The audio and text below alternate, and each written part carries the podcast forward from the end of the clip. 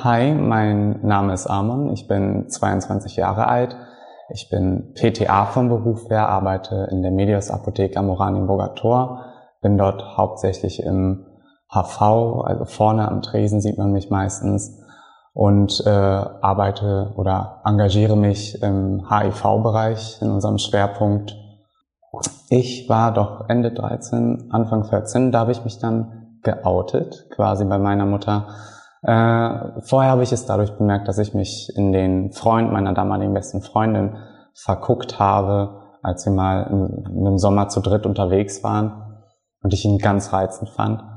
Ähm, war eine neue Welt für mich, weil ich häufiger vorher gehört habe, okay, gut, irgendwann wirst du mit einer Frau zusammenkommen und wirst Kinder haben und auf einmal ist das, was man dir dein, bis dahin zu deinem Leben äh, erzählt hat, irgendwie nicht mehr präsent. Und ich habe, glaube ich, wirklich ein Jahr gebraucht, um mich mit diesen Gedanken anzufreunden, weil man doch irgendwie hin und her war. Vielleicht ist es ja auch gerade nur eine Phase, die man hat oder ähm, man war, wusste noch nicht so ganz genau, ist es jetzt wirklich das feste Ding, was man wirklich haben möchte. Und äh, ja, dann hat mir damals meine Lehrerin, meine Klassenlehrerin geholfen, mich bei meiner Mutter zu outen. Also ich habe sie gefragt, ob sie mir da einfach mal helfen kann, weil ich mich das alleine nicht traue. Natürlich aus Angst, dass man quasi verstoßen wird von der Familie. Und daraufhin hat sie meine Mutter auf, ihren, dem Vorwand in die Schule eingeladen. Meine Mutter ganz hatte eigentlich nur Panik, weil sie nicht wusste, okay, habe ich jetzt was Schlimmes verbrochen oder ist mir irgendwas passiert? Und dann saßen wir da zu dritt in dem Raum. Meine Mutter wusste immer noch nicht, worum es ging. Und meine Klassenlehrerin meinte dann so, ja, wir sind hier heute, weil Amon ihm gerne was mitteilen möchte. Und daraufhin habe ich dann meiner Mutter erzählt, dass ich homosexuell bin und äh, war dann sehr glücklich, dass sie es total positiv aufgenommen hat und ähm, mich eben nicht verstoßen hat, also dass diese Angst, die ich davor hatte, nicht eingetroffen ist. Ja, und das war quasi dann so, ab sofort da konnte ich freier oder mich mehr gegenüber meiner Familie und anderen öffnen, was mich und meiner Sexualität angeht. Also, wenn ich jetzt mal zurückblicke, mit 14 war ich sehr ruhig, ähm, sehr bedacht, habe nicht viel geredet, wenn dann nur was gesagt, wenn man mich irgendwas gefragt hat. Aber war auch recht forsch, muss ich ehrlicherweise zugeben. Also ich weiß noch, mein erstes Mal war dann auch mit 14 direkt. Ähm, ich war, glaube, es war einfach diese Situation, dieses Aufregende, jetzt seine Sexualität zu erforschen und mal herauszufinden, was ist das eigentlich, was ich empfinde. Ähm, natürlich war das alles immer unter Behalt. Man ist bei, dort, wo ich herkomme, nicht öffentlich mit sowas umgegangen. Äh, es ist eine kleine Provinzstadt, die recht konservativ ist, wo man, man durch, aufgrund seiner Sexualität, der nicht der Norm entspricht, quasi aneckt bei anderen Leuten. Und daher ist man doch sehr ruhig damit umgegangen. Aber in, hinter verschlossenen Türen quasi hat man versucht, es so gut wie möglich zu zelebrieren und dann habe ich irgendwann aber auch versucht, es nach außen zu zelebrieren quasi, weil ich keine Lust hatte, mich dauerhaft verstehen zu müssen oder ähm, etwas vorgeben muss. Also ich hatte das Gefühl, ich muss etwas vorgeben, was ich nicht sein wollte. Und daraufhin habe ich ganz klar gesagt, okay, nee, das zelebrieren wir. Und ich habe mal mir dann damals eine Herrenhandtasche geholt, das weiß ich noch ganz genau, weil ich damit äh, dies einfach zelebrieren wollte und waren dann ganz stolz mit dieser Handtasche quasi durch die kleine Innenstadt gegangen und habe sämtliche Blicke auf mich gezogen. Natürlich waren die meisten davon äh, nicht positiv. Bei den Leuten, also dort, wo ich herkomme, ist das einfach für die Leute nichts Positives. Das ist eher was Abschreckendes oder wo die sagen, das mach doch bitte hinter deinen verschlossenen Türen und belästige uns nicht damit. Aber ich bin, habe dadurch quasi ein Selbstvertrauen aufgrund der Handtasche entwickelt und ähm, bin dann da wirklich ganz, äh, habe dann damit gelernt zu leben und ähm, mich besser zum Ausdruck zu bringen, ganz klar. Und ja, und sonst zwischendurch bei Freunden war es bekannt. Man hat dann auch angefangen, Jungs zu daten. Ich fand, meine Option war recht dürftig, dort wo ich herkomme. Sind halt eigentlich, keiner geht damit offen um. Und ich war so ein bisschen neidisch gegenüber meinen ganzen Freundinnen, die halt eben sich ganz öffentlich mit jemandem treffen konnten und auch mal sagen können, ja, ich hatte da und da ein Date und es war hier und dort schön.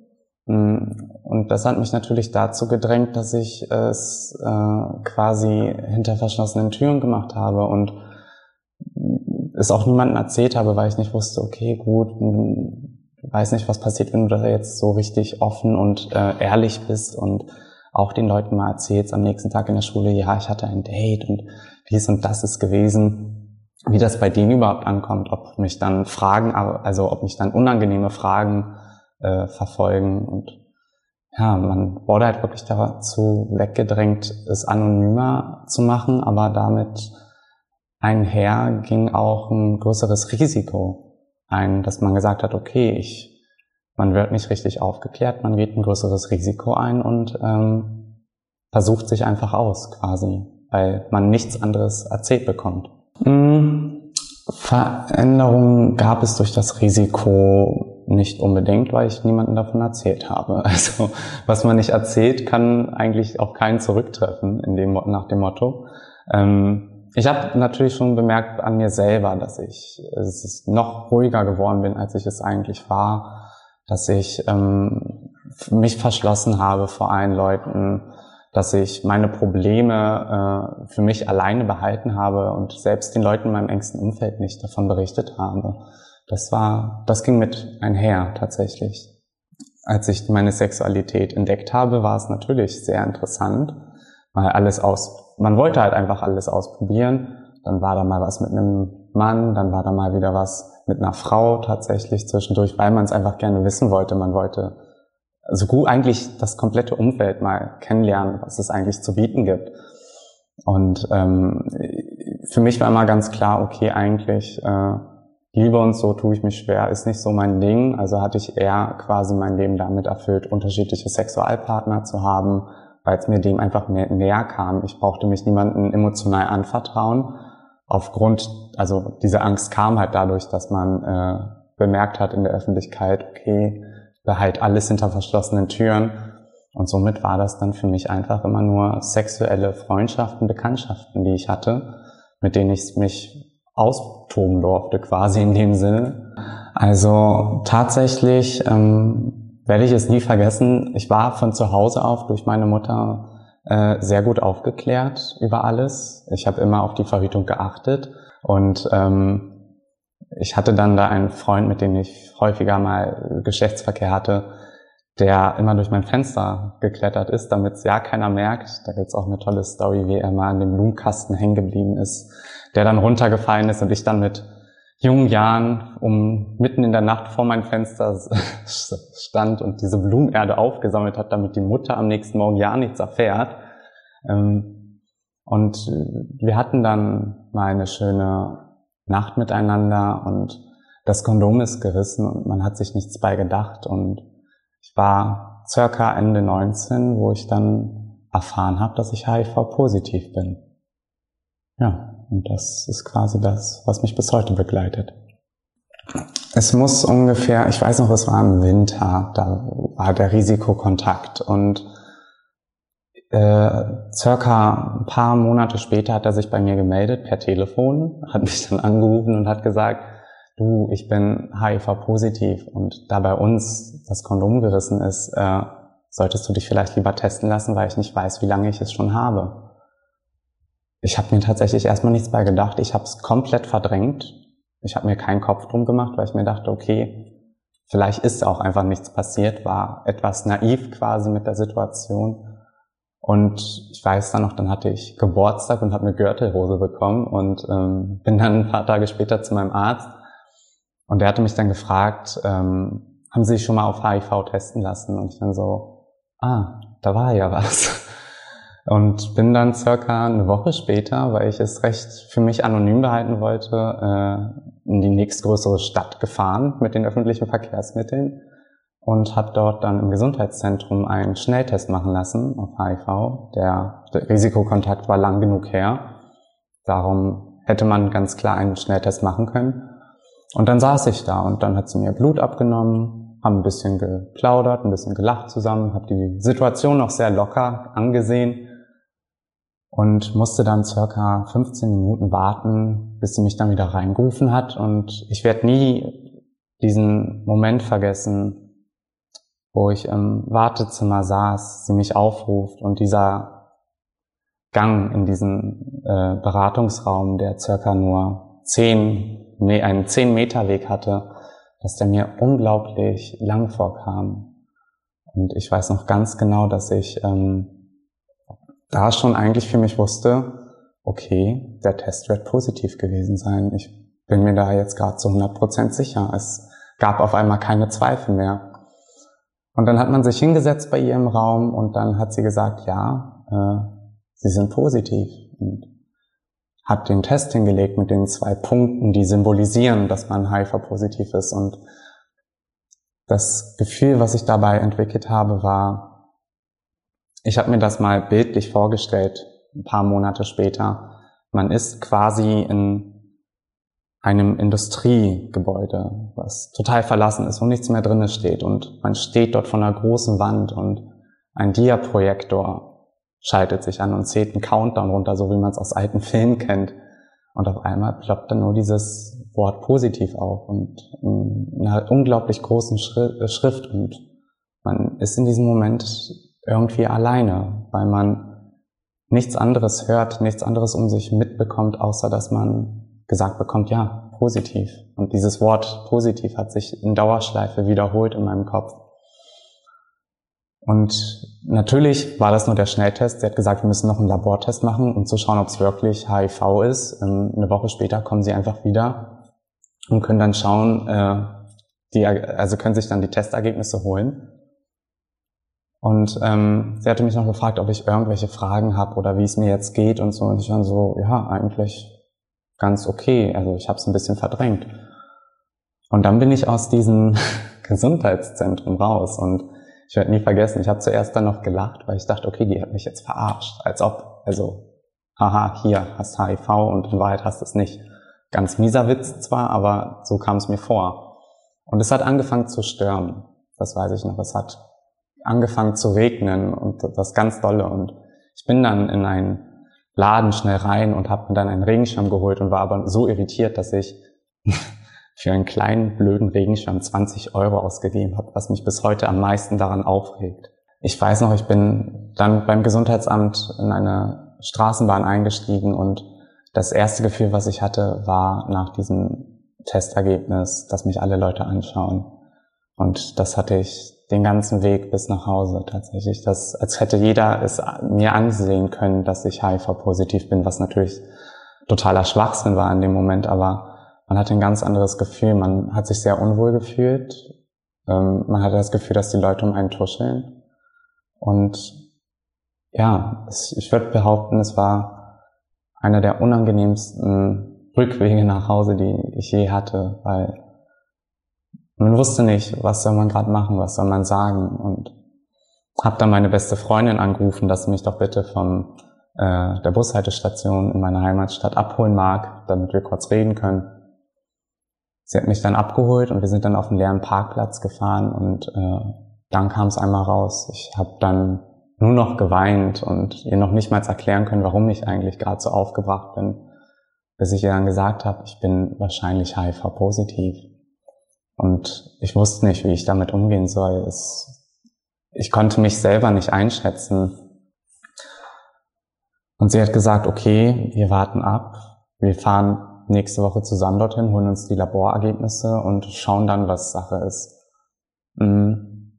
Und ich weiß noch, meine Mutter wäre am nächsten Tag mit meiner jüngeren Schwester und ihrem Freund nach Irland geflogen. Und um ihr nicht irgendwelche Sorgen zu bereiten oder so, habe ich sie fliegen lassen und war dann quasi die nächsten drei Tage ganz alleine für mich zu Hause. Und ich behaupte mal, die ersten drei Tage nach der Diagnose sind die schlimmsten Tage. Man denkt nur daran, dass man HIV-positiv ist. Man weiß nicht mehr genau, wer man ist. Man fühlt sich, es stellen einem so viele Fragen. Wie sieht jetzt meine Zukunft aus? Wie werde ich damit umgehen? Was kann ich überhaupt noch schaffen und was nicht? Und diese drei Tage dann auch noch vollkommen allein zu sein, war vielleicht der dümmste Fehler meines Lebens, aber es war äh, sehr nervend aufreibend, weil man sehr viel geheult hat. Man hat sehr viel nachgedacht über die Situation, in der man sich befindet und man war sich in allen unsicher, was auf einen zukommt. ja, das waren so die ersten drei Tage, die mir bis heute, glaube ich, immer noch ganz gut im Kopf geblieben sind. Und erst dann, als meine Mutter wiederkam, habe ich ihr davon erzählt, dass ich eventuell HIV-positiv bin. Und es war sehr schwer, weil ich wusste, dass es die größte Angst meiner Mutter war, dass ich eines Tages HIV-positiv sein könnte. Und zu wissen oder allgemein seiner Mutter sagen zu müssen, dass die größte Angst, die sie hatte, sich jetzt bestätigt hat, war nicht nur ein Schamgefühl, es war ein sehr verletzendes Gefühl, das einer Person mitzuteilen, der man so viel Achtung entgegen zeigt und von der man so viel hält. Das war für mich einfach nur unangenehm und schamvoll. Und meine Mutter hat eigentlich ganz locker auf diese Situation reagiert. Sie hat nicht mal eine Träne fließen lassen. Sie hat einfach gesagt, ja, mein Gott, das schaffen wir auch. Das machen wir. Und äh, wir warten jetzt die Laborergebnisse ab. Und dann gucken wir weiter, wie wir damit vorangehen.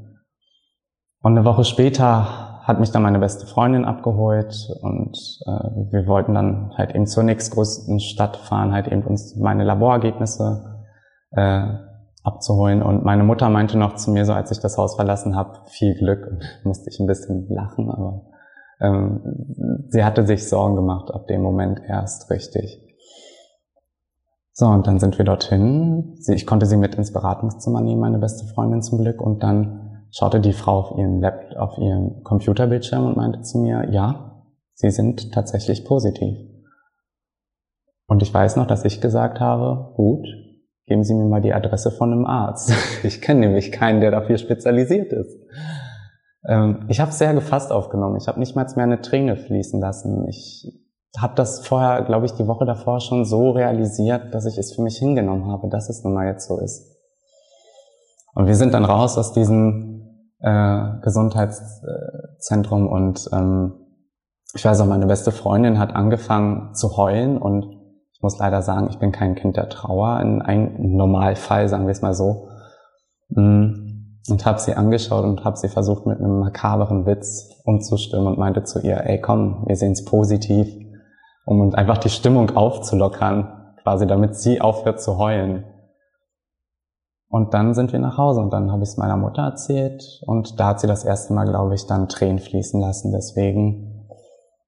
Aber selbst da hat auch bei ihr der Witz gezogen, dann von daher war dann alles wieder gut und ja, das war so quasi diese Diagnose es zu bekommen. Ist hart gewesen, war sehr unschön, aber es war halt eben auch nur ein Moment von vielen Momenten, würde ich behaupten, die ich dann hatte. Also hätte ich jemanden mit HIV gekannt, ich glaube, das hätte mir tatsächlich viel gebracht. Einfach weil ich so viele Fragen hatte, die noch aufzuklären waren und auf die ich selber keine Antwort finden konnte. Ja, es wäre leichter gewesen, eine Person dort schon zu kennen, die HIV-positiv ist, der man all diese Fragen stellen kann, die sofort eine Antwort vielleicht drauf hat. Zumindest mindestens auf ein paar Fragen. Ja, es wäre um einiges leichter gewesen. Mm, ich war, weiß noch ganz genau, dass ich ähm, bei meinem allerersten Arztbesuch bei dem Infektologen in Braunschweig meine ältere Schwester mitnahm und der eigentlich sehr gut auf mich eingeredet hat, der mir die Angst genommen hat und mir auch gesagt hat, dass ich mir eigentlich keinen Kopf machen muss. Es ist so, sieht so und so aus, wenn sie unter der und wenn sie unter der Nachweisgrenze sind, dann können sie auch niemand anderen mehr infizieren. Mm, es lässt sich gut therapieren. Das bedeutet, ist nicht mehr das, was es früher mal war, quasi ein Todesurteil. Heutzutage ist es das nicht mehr. Hat er mir alles ganz klar erzählt. Und ich weiß aber auch noch ganz genau, dass er zu mir meinte, ich soll damit nicht offen umgehen oder es niemandem sagen. Und das habe ich von vielen Seiten gehört, dass ich nie irgendwie großartig drüber reden soll, weil das Stigma sehr groß ist und ich glaube, man hat sich viele Sorgen um meine Psyche gemacht in dem Moment, dass es mir damit überhaupt nicht gut gehen würde. Ja, und so blieb es dann auch erstmal. Ich habe niemandem in meinem Umfeld was gesagt. Ich habe darüber total geschwiegen und fühlte mich aber nicht sehr wohl damit. es nicht zu sagen oder nicht eingestehen zu können. Es gab diesen einen Punkt in der Apotheke, wo ich meine Ausbildung beendet habe, als eine Patientin vor mir stand mit dem Blutzuckermessgerät und sich in den Finger gestochen hat. Und ich weiß noch, als ich den ersten Tropfen Blut gesehen habe, dachte ich so, oh Gott, ich krieg gerade totale Berührungsängste. Ich möchte die Person jetzt nicht anfassen. Auch Sorge, dass ich sie infizieren könnte, aber irgendwo im Hintergedanken war mir natürlich klar, du kannst jetzt hier gerade keinen infizieren. Da ist gerade kein Weg, kein Übertragungsweg, dass eine Infektion stattfinden lässt. Aber das war der Moment, wo ich gemerkt habe, okay, für mich habe ich das Thema doch noch nicht so abgeschlossen und habe dann ganz klar gesagt, das will ich nicht nochmal erleben. Ich will nicht diese Thematik verstecken und ich will nicht äh, mich, mir Gedanken drum machen müssen, dass ich es verheimlichen muss, nur weil Leute es nicht gefallen würde. Und ab da habe ich angefangen, sehr offen drüber zu reden. Natürlich ist dadurch einiges verloren gegangen. Mein bester Freund hat mit mir den, den Kontakt abgebrochen. Bis heute nichts mehr von ihm gehört. Viele andere Freunde, auch Freunde, die gerade Kinder gekriegt haben, wollten keinen Kontakt mehr zu mir ähm, aufgrund der Diagnose. Und das war, glaube ich, das letzte Mal für mich, dass HIV wirklich hart war. Also diese Diagnose für mich echt sämtliche Sachen kaputt gemacht hat, würde ich behaupten. Aber ich dachte, okay, gut, wenn das jetzt nun mal so ist und du willst damit offen umgehen, dann habe ich quasi HIV als den Arschtritt gesehen, den ich brauchte. Ich habe mich dann fachwissenmäßig etwas mehr auf mein Gebiet mit HIV auseinandergesetzt und habe gesagt, okay, warum machst du nichts aus dieser Schwäche, was alle da, wo alle eine Schwäche drin sehen, nicht einfach eine Kompetenz raus. Und das hatte ich dann auch vor und bin diesem Plan nachgegangen. Ich habe dann eine ähm, Anzeige von der Medias Apotheke gesehen im Internet, dass sie jemanden suchen, einen Standpunkt am Oranienburger Tor für den HIV-Bereich. Und ich dachte mir so, ja, du kennst dich mittlerweile mit der Thematik aus, du kennst dich mit den Therapien aus warum machst du es nicht einfach? Und habe dann sogar meine Bewerbung reingeschrieben, dass ich HIV-positiv bin und dass mir dieser Schwerpunkt wirklich am Herzen liegt. Und ich glaube, zwei, drei Tage später hatte ich dann den Anruf bekommen, dass sie mich doch einladen wollen zu einem Vorstellungsgespräch. Und ich dann sagte, okay, gerne, machen wir. Der Zeitpunkt hat mir gepasst. Ich war eh zum CSD hier, also kurz Vorstellungsgespräch gemacht. Danach war ich feiern. Also es war so ein ganz schlichter Übergang.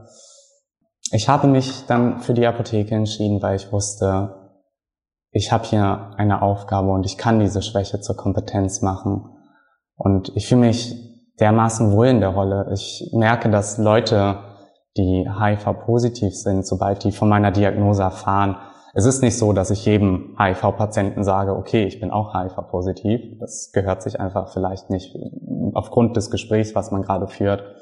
Aber wenn ich merke, dass jemand sich unsicher fühlt, weil er auf Therapie umgestellt wird oder mh, mm, irgendwelche Nebenwirkungen hat oder allgemein gerade da ein bisschen mit sich hapert, dann setze ich es schon ein. Ich nehme die Person mit zur Seite und sage, du pass auf, ich nehme das gleiche Medikament wie du. Ich hatte das gleiche durchgemacht. Ich hatte auch mal tagelang Durchfall und es ist halt nichts passiert. Meine Therapie konnte trotzdem stattgegeben werden. Und ab da öffnen sich die Leute mir komplett. Sie erzählen mir ihre Geschichte, wie sie sich infiziert haben, wie sie damit leben allgemein. Und ich würde behaupten, das ist der schönste Moment in meinem Beruf tatsächlich.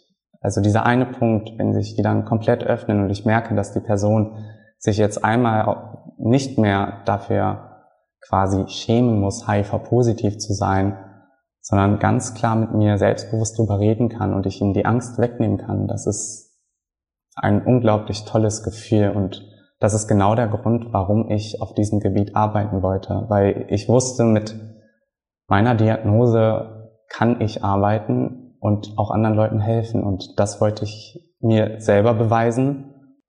Und als ich dann die Zusage bekommen habe, habe ich gesagt, okay, jetzt kann ich wirklich dieses, diesen, ja doch, dieses Kapitel hier in der Heimat abschließen ich ziehe weg und lerne vor allem auch dadurch mit mir selber klarzukommen und auch mit HIV klarzukommen. Und dies habe ich dann gemacht und äh, bis heute ist es, glaube ich, einer der besten Momente und der, besser gesagt, die beste Entscheidung, die ich je treffen konnte.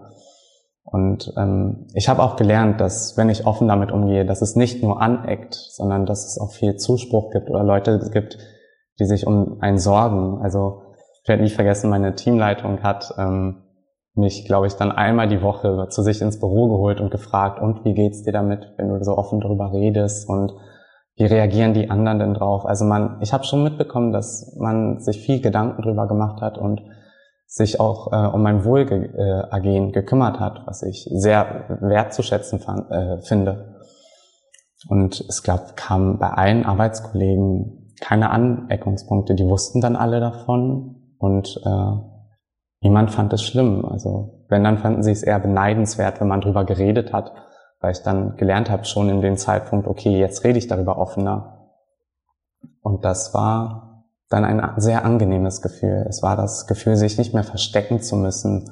Es war das Gefühl, endlich freier zu sein und vor allem auch ehrlicher zu sein, was mir sehr wichtig war, mir gegenüber. Und ja, also im Großen und Ganzen betrachtet, HIV stellt, hat mich oder stellt mich natürlich eine Herausforderung für mich da.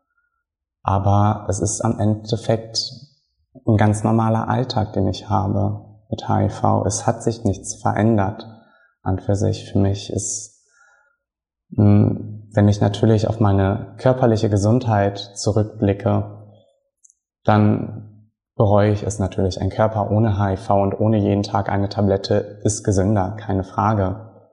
Aber wenn ich auf meine psychische persönliche Weiterentwicklung schaue und dem, was daraus resultiert ist, dann bin ich sehr glücklich, sagen zu können, dass ich es nicht bereue, sondern dass ich ganz glücklich mit HIV lebe und sehr selbstbewusst und vielleicht sogar selbstbewusster, als ich vorher gelebt habe. Heutzutage, also heute kann ich ganz klar von mir behaupten und auch sagen, dass ich selbstverständlich HIV-positiv bin.